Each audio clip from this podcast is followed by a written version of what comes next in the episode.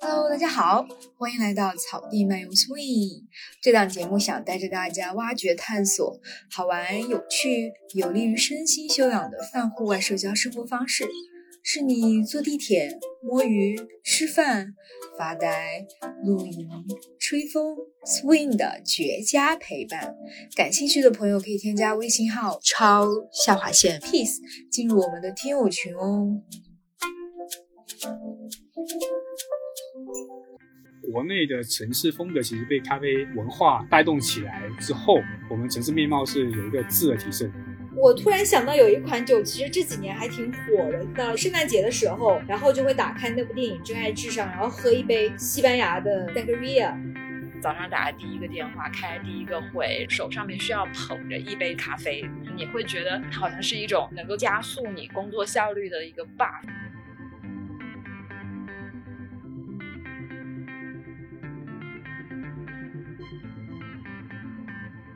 家好，欢迎来到这一期的草地漫游 Swing。我是喝了咖啡就心悸，不喝咖啡就心痒的小山。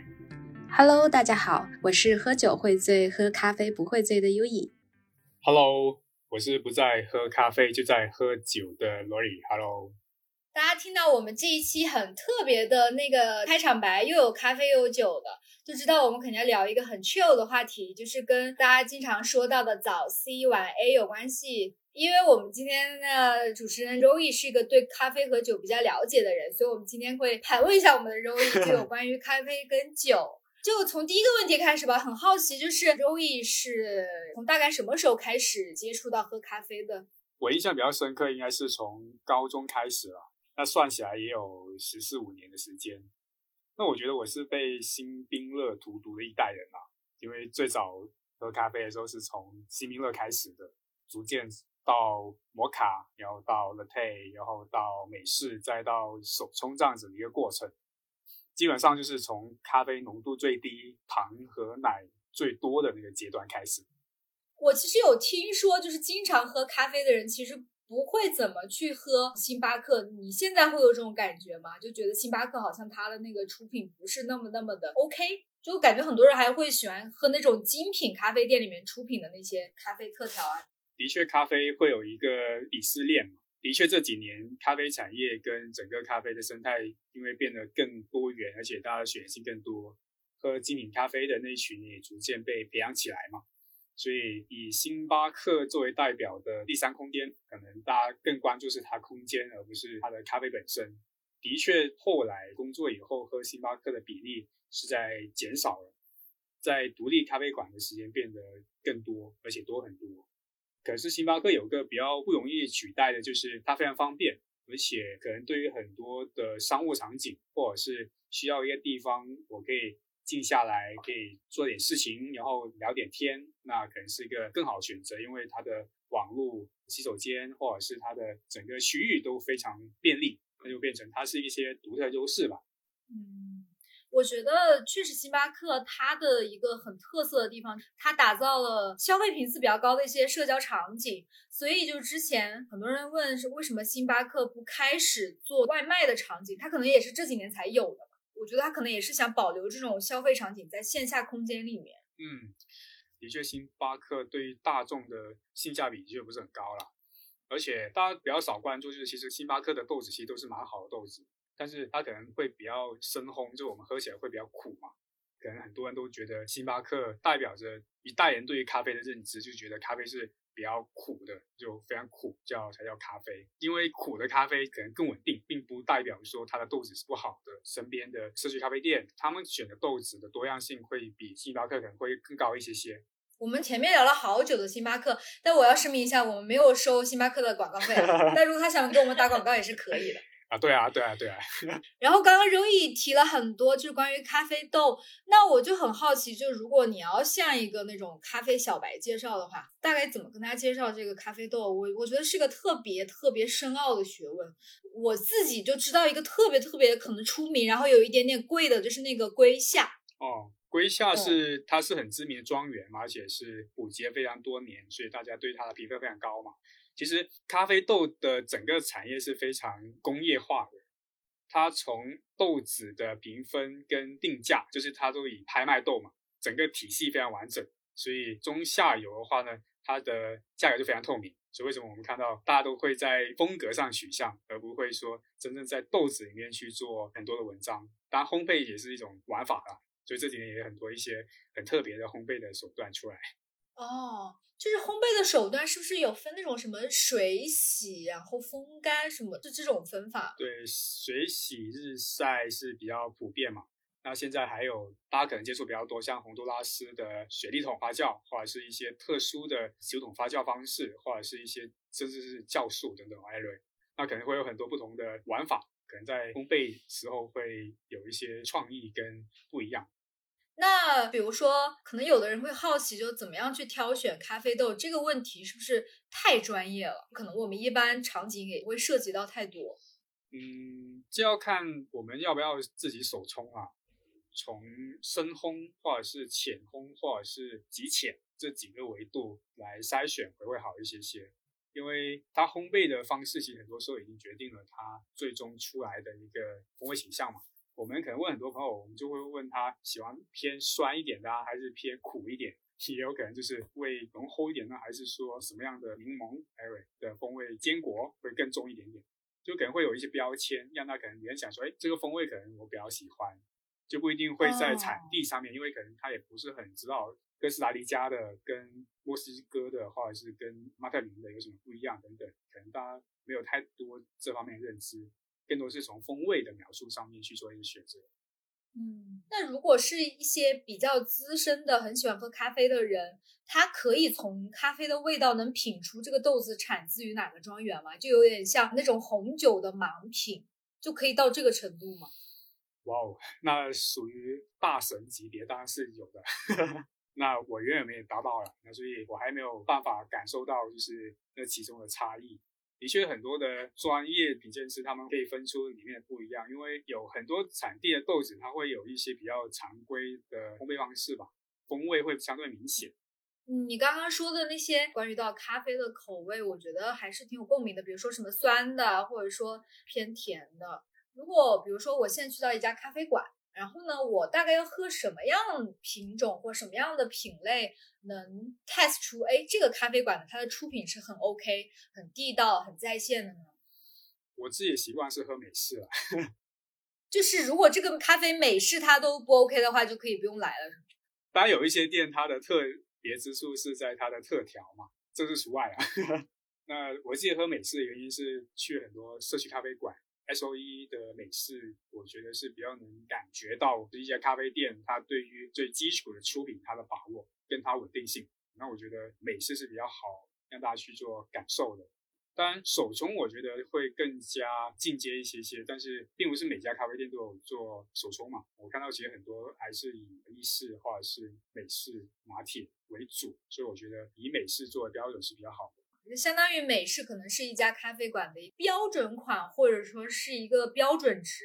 对我个人感觉是了，除非像刚刚提到像特调或者是以拿铁为主打的一些咖啡店，这个还挺有意思的。然后我也有观察到，就是现在很多咖啡馆竞争比较激烈，所以他们可能会推出一些比较有噱头的咖啡，比如说我有看到过。藿香正气水跟咖啡结合的，还有就是广州的犄角咖啡，然后它里面有一款叫腊肉咖啡，可能就咖啡上可能会放一个那种就是烧腊的那个肉，但是不是烧腊那个肉我就不清楚啊。那个菜单上是这样写的。你有看到过就这种有噱头的咖啡里面有哪一款你觉得是其实是比较 OK 的？然后又有哪一款你觉得哎呀真的是接受不了，怎么可以这样 mix 在一起？说到比较不错的是广州有一家就是隔壁工坊他们的。咸蛋黄拿铁，平衡度是蛮高的。当然，这款我之前在上海的一个设计师服装的一个联名的一个快闪店里面也有喝过，用咸蛋黄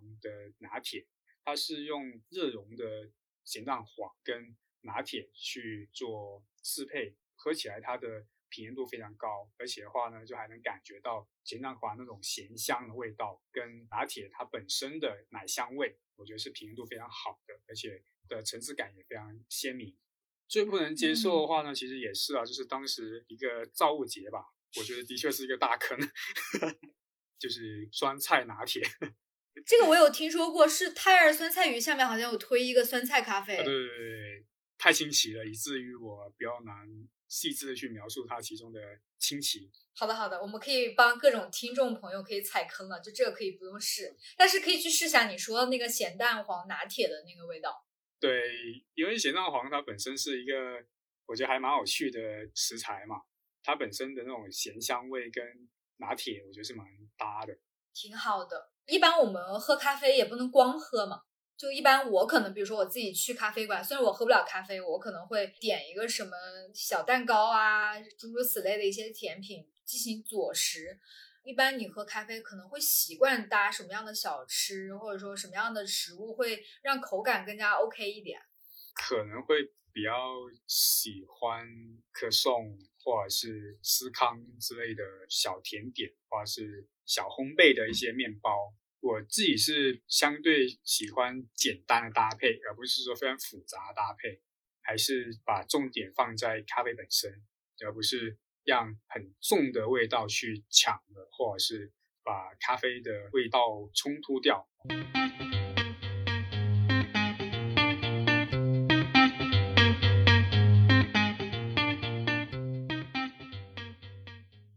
这样的地方，可能它会是一个什么样的咖啡文化的承载器呢？我觉得咖啡文化这件事情这几年发展的太迅速嘛，从星巴克的洗礼，后来因为瑞幸咖啡突飞猛进，一下子让更多的大众开始去了解咖啡市场。可能在上海跟广州，我这两个城市的咖啡文化是最浓厚吧。但是可能倾向会不太一样。我们可以看到上海的咖啡店更像是城市风格的一展示，它会有很多的理念跟风格跟倡导在里面。广州我觉得会更 local 一些，就是更多社区店，就是没有太多的消息，但是呢，它就默默的就是在社区里面慢慢的发展，慢慢的开，然后慢慢服务身边的社区用户，可能就好了。嗯。好像的确是的，我觉得就这样的咖啡文化的差异，好像跟这两个城市本身的那个文化的底蕴也挺像的吧。上海可能更加偏小资，或者说有一点点 Western style。广州就本身就是一个挺有烟火气息，或者说市井气息的感觉，所以他们这两个城市诞生的咖啡文化，肯定是因为这个文化土壤不一样，然后会会有一些很大的差异。其实我觉得深圳有一些地方也是社区咖啡挺多的，就像深圳的圆岭、八卦岭那一边，然后你往城中村里面走，哎，就是一个让你耳目一新的一个咖啡馆。如果是从整个大中华角度来看的话，可能台湾跟香港的咖啡文化会更加浓厚嘛，特别是台北。基本上台北咖啡热潮是由一群我们叫做不懂装懂的老饕带动起来的。就是说，可能我不是很懂咖啡，但是呢，我又觉得咖啡这件事情是很有风格的，所以我要装的很很懂。这群人带动起来的咖啡习惯呢，就是导致台湾有非常多独立的小小的咖啡店，他们都觉得自己是世界第一啊，都觉得自己是某个领域的冠军，但是可能他就只有一家小小的店，但是他也没有想着刚才所说要扩张到多大，但是他就想有一点点的不一样，就是服务好周边的人群，这个的比例或者是说它的类别可能会比大陆要更多元，而且更丰富一些些。你觉得就是像台湾的这个环境里面，它相比于我们内地的一些独立咖啡馆，它会更有利于那些咖啡馆的保存或者延续吗？因为其实我看到内地的有一些可能会做独立咖啡馆，但可能他自己做的不错，他可能会有一些资本的加持之后，他可能也会考虑自己去扩张，然后进到购物中心，甚至说去上市这样。因为台湾整个市场相对比较小，所以它比较容易形成规模的，更像是便利店的咖啡。因为台湾就这么大嘛，然后人口就这么多，那它可能容纳到的这种大规模连锁的程度，并没有那么大的可能性，所以会看到台湾这几年并没有那种几十家店的咖啡店啊。那也就是说，可能在台湾的这种独立咖啡店的领域，更多就是一家独大的那种现象，会比较明显一点。对，就可能是某个咖啡手冲冠军自己开的一家小店，然后持续的经营着，把单店可能经营的很棒。我还记得有一个小故事，这是我一个台湾的老师跟我分享的。他大概三十岁的时候非常用心，然后终于创建了一家自己的咖啡店，大概快三十年前吧。那时候他觉得全世界都是自己拥有一家自己的咖啡店是一个人生梦想嘛。后来的话，就是他经营了一段时间之后。他就有一个很深刻的感悟。但是他后来有一天突然想到一件事情，就是他才三十出头，发现说，哎，就是身边的朋友都到处飞，然后在很多的不同领域有很多不一样的成就，反而看到自己在身边所服务的这一百来个人，发现说这是一个完全不一样的一个人生体验，就觉得以为全世界都是自己的，可是呢，发现可能自己的世界就只有这一百多个人。我觉得也挺奇特的吧。对，就蛮好一个经历。嗯，说说到这个，然后就会发现说，很多的小而美的咖啡店，其实越来越受到年轻人的喜欢嘛。其实很多咖啡店的主理人也是通过个人的一些风格和性格，然后来去吸引很多在他身边的这一群狂热分子。之前有一次我们是在云南嘛，然后我们也会发现说，云南其实大大小小有很多的这种咖啡店，他们可能都并不是说像。台湾也好，或者上海也好，或者广州、深圳这种模式吧，更多的也是也会有自己的咖啡豆的产地，包括说自己也会通过烘焙，然后再到包装，再销售出来这样子的一种模式吧。所以有一次我们去到咖啡店里面，我们会闻到非常浓郁的就正在烘焙的咖啡豆的那种香味。你就能感受到说，哎，哇，这个很新鲜的感受，特别是对于那种手冲的咖啡的话，就是你刚烘焙出来的豆子那种口感非常新鲜的感觉。像这种小而美的咖啡店，是不是也是未来的一个主要的方向呢？因为很多人他们其实也是在追求不一样的口感，也在追求喝的不是咖啡嘛，是这杯咖啡给我的感觉，对吧？这个可以听听你们的想法。我这个还挺有共鸣的，就是我一直觉得咖啡的普及或者是大多人消费咖啡更多是咖啡所带来的感受，而并不是咖啡本身。那我也想问一下，因为像 Roy 身边会有很多正在开咖啡店的小伙伴，然后他们在经营上面会觉得说，我在租这个店，然后我要去做这个咖啡的品牌，那么这个店的成本它可能不能超过整体的多少的开支，以及说。有没有人成功的去开了好几家咖啡店？有啊，还蛮多的。大概开一家普通的社区咖啡馆，大概可能是在十来万吧。那如果是说我可能更追求空间的设计跟品牌视觉，那大概也是去到二十左右，是相对正常的一个预算吧。对于一家投资二十万左右的咖啡店来说，它可能更多选择还是开社区嘛，因为社区的租金更容易承担。那第二个是说，可能很多的老旧社区，它本身的建筑是有一点点那种破败感，或者是工业遗留那种感觉，所以它会更容易出风格。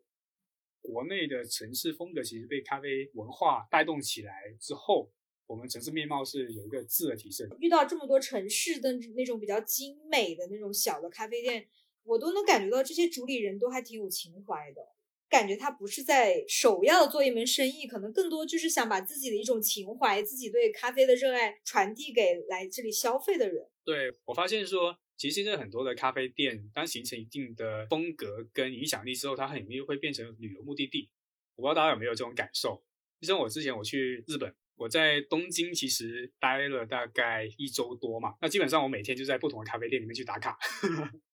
然后我后来就是我买回来的很很多伴手礼嘛，基本上都是跟咖啡相关的。对，我也有这种感觉。咖啡馆这种存在，它很有打卡属性。一个人过来，他可能想留一点对这个城市的记忆，所以他会在这个地方打卡，然后上传到他各种朋友圈、ins 的这种社交平台。比如说这个深圳的，那我可能有个咖啡的这个名字就叫深圳，然后打一个卡，往往是白底红字的。就显得就很有很有情怀，然后这个就是非常好的发那个朋友圈一个文案，对，就代表我来过深圳，而且我对这个城市有很浓厚的记忆。所以现在很多的咖啡店，你在融入很多的在地元素嘛。就像我之前我去中山，其实中山有很多很神奇的小店，我们以为是工业城市嘛，那它里面的咖啡文化也是很浓厚的。他们是会用菊花融入到咖啡里面去，很多跟菊花相关的特调跟风味。那我觉得这些都是在运用本土的食材或者是一些特别元素所创造出来的一些连接。的确是的，就还挺符合今天想聊的这个早 C 晚 A 的生活。就去到哪你都想试一下早 C 晚 A。没错，我觉得其实刚刚我们聊了很多，能有机会去到一个很有氛围的咖啡馆里面去品尝一杯非常精致的好喝的咖啡的这么一种体验。那其实还有一部分人。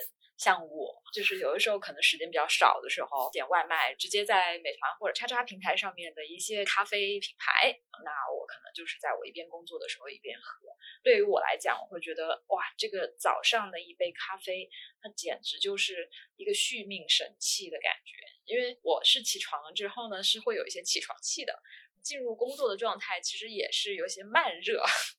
就是你有的时候比较懵懵懂懂，那个时候啊，你还没有完全清醒过来，然后你需要一杯咖啡来去提神。早上打第一个电话，开第一个会，手上面需要捧着一杯咖啡，你会觉得它好像是一种能够加速你工作效率的一个 buff。现在针对于这些在办公室里面或者是经常晚上加班的这些人，对咖啡的这个需求还是蛮旺盛。是的。所以我觉得，为什么就是瑞幸咖啡这几年可以崛起？有一部分我觉得它对标这些办公室白领的咖啡需求对标的挺精准的，所以它就很快抓住这部分人群的需求。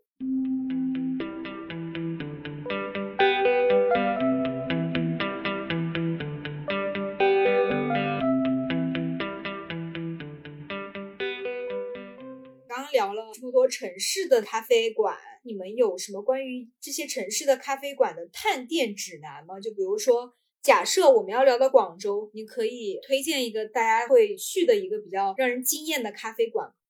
然后深圳也有一家咖啡馆，我也很推荐，叫 Blend。我为什么会推荐呢？是因为它那个 brunch 挺好吃。然后第二呢，就它那里的员工，你会感觉到所有的员工都参股了。为什么呢？就所有的员工给你非常非常热情的感觉。比如说，哎，你吃完一个东西，他会及时的问你，哎，这道菜的 feedback 是什么？然后你会有什么样的一个改进的意见？他基本上所有的服务员，如果你是第二次、第三次去，他会记得你的名字。就他那个服务员并不是一个冷冰冰服务的机器，更多就像一个让你感觉有温度、有链接感的这么一个社区里的朋友。所以这家咖啡馆我是经常去，我觉得还挺有意思的。我觉得上海简直真的是咖啡之城啦！之前在上海可能比较喜欢像去铁手，那也是比较老牌的一家咖啡店，但是隐藏在一个九中树的边上，就很有以前那种法式风情，就非常棒的一家咖啡店。就很多这种很有趣的咖啡店在上海。就是说到有趣的咖啡店，我记得那个时候在猎德后面有个 Zoo 咖啡，当时里面的那些装饰装修，然后包括整体的视觉给我的感觉还是很有趣的，包括在门口还有一些斑马呀，然后一些小动物，这个是一个比较有童心的感觉。然后说 起刚刚在上海也是有一次，然后在压马路的过程当中看到一个熊爪咖啡店，它其实好像是带有公益属性的，有爱人士在里面制作。做的咖啡，它就是会伸出一个熊爪，然后把那个咖啡给到你。你其实还是觉得很有爱的，你会希望能够多帮助他们一些，然后购买他们的一些咖啡啊。我觉得这还是挺有意义的吧。我觉得现在咖啡店的这种形式也是可以更多元一点。嗯，通过咖啡师这个新的职业，可以帮助很多视障人士可以重新获得就业机会跟重新被尊重嘛。那我觉得这个也是非常有意义的一些探索。我们不只是说去消费咖啡。也有可能是真正在消费过程中，也可以帮助很多的一些需要被帮助的人。嗯，对的，我觉得这种有公益属性里面的咖啡馆会让人觉得更加有温度吧。就你不仅仅是在做大家看到的一门生意，可能更多是想给大家传递一个连接爱的这么一个桥梁吧。对，又想起之前在台湾可能看到一个 case，他们可能就把老人社区。服务中心，然后变成一家咖啡店。当然，它是一个社创机构来做的事情，在社区里面可能开一家咖啡店，帮助很多一些老人家，可能去申请一些什么政府的一些相关福利啊，或者补贴啊。那我觉得也挺有意义的，因为很多老人家可能他不一定懂得怎么去申请很多的政府的支持。那有一家咖啡店的话，它就很好去做了一个桥梁。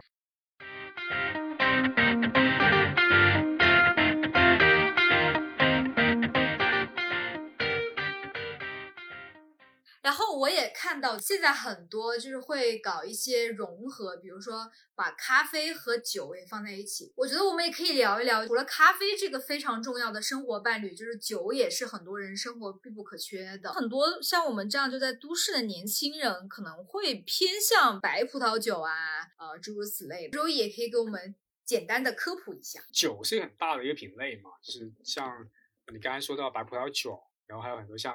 气泡酒、红酒、香槟，还有最近也很热门的像自然酒哦，也很多年轻人开始在关注这个品类。那还有再广一点点的话，可能像 whisky 啊，我在台湾会经常喝像茶酒哦，不知道大家有没有尝试过用茶跟酒精 corps 的一款产品哦，也很有趣啊。我好像有听说过 t e a s t o n e 后好像会有这些茶酒的搭配，对。其实，在上海跟深圳应该会有一些探索，但是在广州好像还没看到特别在茶酒领域的一些探索。可能大家还是喝的比较多，像葡萄酒跟 whisky 或者是精酿哦，这可能这几种酒项会现在是当下年轻人会比较热衷的一些品类吧。说到精酿，我觉得好像在国外大家对精酿的理解。更多的是它有自己的一些文化属性在嘛？那在国内好像所有的酒都叫精酿，让我有点 confused。我不知道 Roy 这边能不能解释一下，精酿其实它到底是一种什么样的文化？其实精酿就是一种抗争啊，我觉得是一种抗争出来的一种品类。就是说以前我们都是大工业生产的那种啤酒嘛，擦身啊，擦浆啊。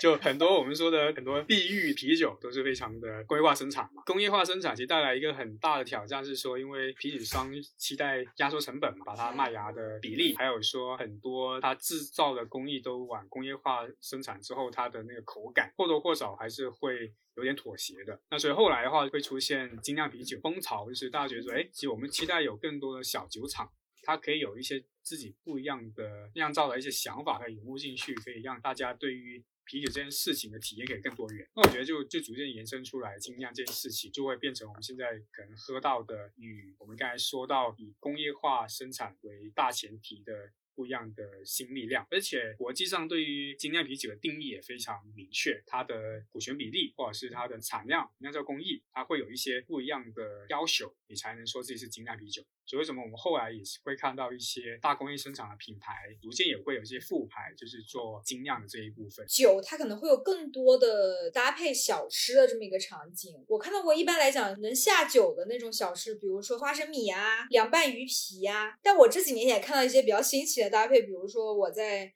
深圳的一家店看到过，这个店专门卖螺蛳粉，但是呢，它也卖酒。点一个螺蛳粉，然后你也可以点一支酒，比如说它会提供自然酒以及像雷司令那那样的酒，就搭配起来其实非常非常好吃。就是一方面，你螺蛳粉可能吃多了很容易腻，然后你喝那样一杯酒就很容易解腻。就是刚刚说到自然酒这个。也是身边朋友经常提起高频的一个，近期经常提及的一个酒的品类。对我也想问一下 Roy，什么是自然酒？然后听说是有很多的口味和这种味道吧，然后比较吸引人。它可以搭配什么吃？坦白说，我对自然酒的认知，我觉得还是不够深刻，因为也是这一年吧，才开始对这个领域有一些些关注。但是我自己感觉就是，可能自然酒跟一般葡萄酒喝起来，如果从口感上面去谈的话，可能它的香气会相对淡一点点，它会偏酸，会偏清新。我感觉它会很适合。做餐前酒，或者是搭配一些风味比较明确跟强烈的一些食材，那我觉得它可以很好的作为一个绿叶的那种角色，它不是很张扬的那种感觉。但是当然，很多人也会觉得说，这样子它会在时间里面会有很多一些风味跟层次了。刚刚提到说什么是自然酒，它其实跟葡萄酒是非常接近嘛，但是它会有一点点小的特别，就是它在酿造过程里面不做任何的干预。以前我们就酿造里面其实会有很多的一些做法，会让葡萄酒的发酵就会让人为的去干预掉。那自然酒的话，可能就是纯粹说就让它自然发生，看看它会出来一个怎样效果。所以很多的多元的变化或者风味，其实就这样子呃慢慢产生出来了，就不要更多人为去控制这件事情，而是让它自然而然的发生。哦，它那个“自然”二字其实更多的是想表示这个酒生产的过程中，其实尽可能减少人为的干预或者说人为的干扰。对，很多人也会把像有机啊，或者是说无添加啊这些放在自然酒的标签里面嘛，就是因为自然酒没有经过过滤，原汁原味，而且野性非常足。它实际上也是葡萄酒，但只是说它在这几个标签之下，大家会觉得说，嗯，还是蛮有意思的。所以它会更可持续，而且它的那个多元性会更丰富一些些。我突然想到有一款酒，其实这几年还挺火的，就是每次人家到圣诞节的时候，然后就会打开那部电影《真爱至上》，然后喝一杯西班牙的 Sangria。我不知道我的发音有没有对啊，就是那个西班牙果酒。嗯，就是我每次圣诞节我都会在网上买一包这个果酒的那个香料，可能它里面有一些什么肉桂之类的，然后 很多是在平安夜大家会煮。热红酒嘛，在大陆对那个酒煮出来，然后那个味道弥漫在房间里面，你真的觉得哇，好幸福啊！因为它闻起来很温暖。然后这个时候你可能会跟你自己的家人或者朋友喝这种酒，一边看。这一般圣诞节晚上一定会去看那部英国电影《真爱至上》，一边看那部电影一边喝这个酒，你觉得啊，太幸福了。对，而且平安夜本来也是一个非常 nice 节日嘛。大家以前在冬天啊，因为平安夜或者圣诞节都是在接近寒冬嘛，以前可能在西方里面，那大家可能在这个时间里面煮一碗热红酒，其实的确让大家会有非常暖和而且非常舒服的一个状态，逐渐逐渐就变成一种习惯。是的，是的。其实，在我们这一代说到酒，其实不仅就像上代那样会喝白酒，就我们的酒其实会很多分类以及很多场景去更加享受这个酒里的那个感觉。我觉得我们更多践行那种小酌怡情、微醺的氛围。对，以前的酒桌文化，可能现在大家都相对比较抗拒嘛，还是偏应酬商务层面的一些需求，在自己享受跟体验的这个阶段的话。大家可能的选择多元性就会丰富很多，所以这个就为什么会出现像刚才提到分支，像自然酒啊、陈酒这种不一样的选项，甚至精酿，还有很多像刚才提到像茶酒或是 whisky 的人群也逐渐庞大的非常多，因为 whisky 它的风味也非常多元嘛，自己就是比较喜欢喝泥煤嘛。那这个是一个非常厚重跟强烈的一一款 whisky 的风味，但是它又很能代表说，我觉得 whisky 的性格啊，所以我就比较喜欢喝泥煤的 whisky。就你会觉得每一款酒的背后的性格，或者是说每一款酒本身它所代表的不同的酿造过程，或者是给你呈现出来的感觉，那我觉得都是很值得享受的。而不只是酒本身。我有点好奇哦，我小时候看到家里的大人喝就这一类的洋酒，就还包括人头马那些酒，他们的喝法我觉得有点太野生了。有的人会混着喝，就 whisky 加雪碧或 whisky 加可乐。或者说这一类的洋酒加雪碧加可乐，但我有跟我另外很喜欢喝酒的朋友聊，他可以接受，但是他绝对不会做这个事情，他觉得感觉好像有点被亵渎了。的确啊，因为这应该是从香港传过来的一些喝法喜欢加雪碧啊等等不一样的饮料，就他们觉得这种。更好去提升洋酒本身，因为刚才说到，其实洋酒的背景是说，南方地区对伏特加或者是宣威，就这种类型的洋酒，会觉得它的风味单薄，会比较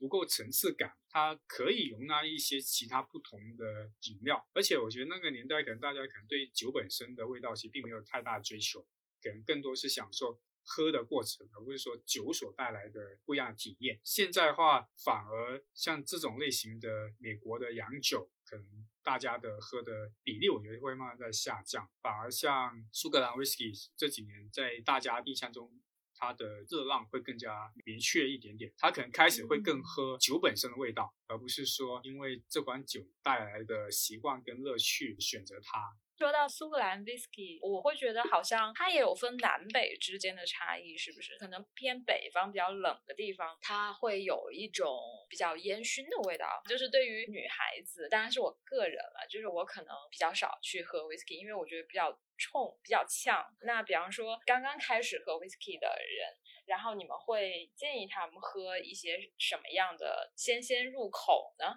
然后包括。呃，就是在品 whisky 的话，会有一些什么样的步骤？想喝红酒，比方说你摇晃一下红酒杯，对吧？但那 whisky 那种是怎么样的一种品法？可以跟我们分享一下。我自己对于 whisky 的品法，我觉得就是随便喝，倒下来就喝，直接平喝也行。那一般来说，我们从数位角度来看，可能会分几个类型嘛。一个就是单一麦芽嘛，单一型的 whisky；，那有是一种是调和型的 whisky。那可能很多的女生会相对喜欢调和型的，因为它可能风味或者是它的一些倾向会没有单一的那么强烈，它可能会更多元一些些。但是如果是从逐渐的角度来看，单一麦芽会占主流。是我自己的感受哈，当然现在市场也在逐渐有一些些变化，因为现在还是以调和 whisky 为主，可能大概占三分之二的比例吧，但三分之一是单一麦芽。那如果是刚入门的话呢，其实我觉得不要做太多的限制，因为其实我们也并不知道自己会喜欢什么跟不能接受什么，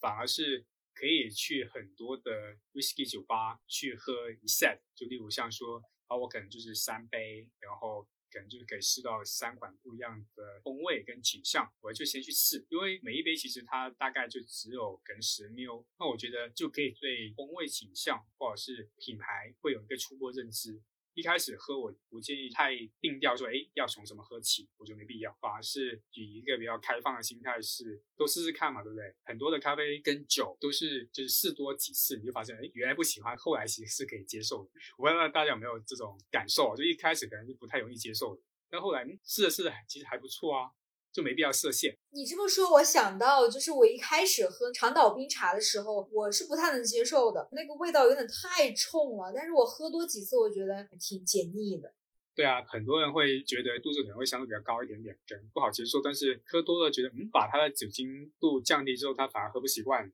Whisky 的风味，我觉得还是比较多元嘛，就无论是它的果味，或者是说它的烟熏味、咸海水的味道，那其实这些都是。我觉得很主观的。那我想问，就是两位今年有在外面喝醉过吗？还没有，我没有醉 过哎。那看来你们还是很克制的酒鬼。对对，非常克制。我跟我一起去喝酒的朋友，一般酒量不是特别特别好，所以我觉得我必须是清醒的那个人，要把他们送回家，所以我一般不会喝醉。我跟你承担同样的角色，我突然发现帮他们叫代驾，然后 送回家还要帮他们付费的这种经历也是经常有的。大学的时候哈，我还有遇到过我们那一起的那十几个人都喝醉了，有男有女，然后呢，他们非要吃早茶，然后他们就一直喝喝喝，喝到凌晨五六点，然后七点钟去喝早茶。喝早茶的时候，几个人还没醒，我还得一口一口喂他们吃那个肠粉，好崩溃啊！我觉得有的时候要在这个圈子里树立一个人设，就我的人设可能是一个非常养生的人，可能一般就是十一点左右我就要睡觉。你如果超过十一点，你让我出去，我觉得你就想跟我绝交。哦，那你缺少了很多深夜的探索的机会。是的，是的，所以我觉得我虽然作为一个 Z 时代，但是我跟这个夜经济基本上没有任何关系。其实喝醉酒是有一个过程的，就是你会发现你自己是处于是在一个微醺的状态，还是你马上就要喝醉了，还是怎么样的。我通常是觉得到微醺，看到的世界有点晃动的时候，我就会打住，因为你喝多了之后，其实你自己也是不舒服的。那个时候过了一段时间，你马上就会清醒。基本上和朋友出去都是聊天，一边聊一边喝，就会相对好一点，舒服一点。因为你喝完酒之后，你比较放得开嘛，聊天啊什么的各方面。对，我觉得那些说喝醉或者是喝断片，那个已经到了另外一个极端。真的会有断片吗？就是大家完全忘了前一天。有的，有的。我虽然也没有试过，但是我看到身边就有些朋友有试过，比如说，哎，喝了断片，然后醒来是在医院，就是有人把他送去医院了。其实我觉得断片还有一点点危险吧。如果你跟不是非常熟的朋友出去，然后别人也可能先走了，然后你自己喝了断片，其实本质上挺危险。对对，这非常危险，而且跟他一起去的人也很不负责任嘛，就是把他放在不安全的地方。而且喝酒就像投资，一定要谨慎。那倒没有那么沉重啊，我只是觉得在很好保护自己的基础之上，那可以就是多做一些探索。的确是的。对啊。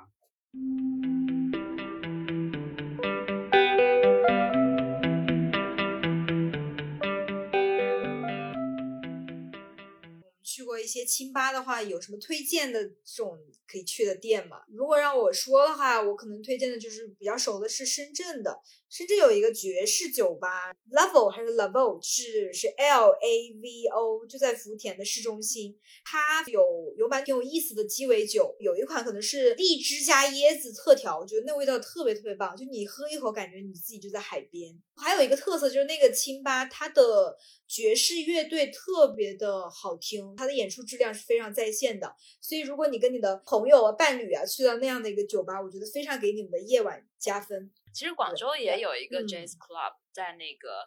爬梯那边吧。对，应对应应该也是一样性质的。首先酒品很好，第二个的话就这个乐队，因为乐队的专业性和演奏的这种乐曲，它给你带来的感受，那简直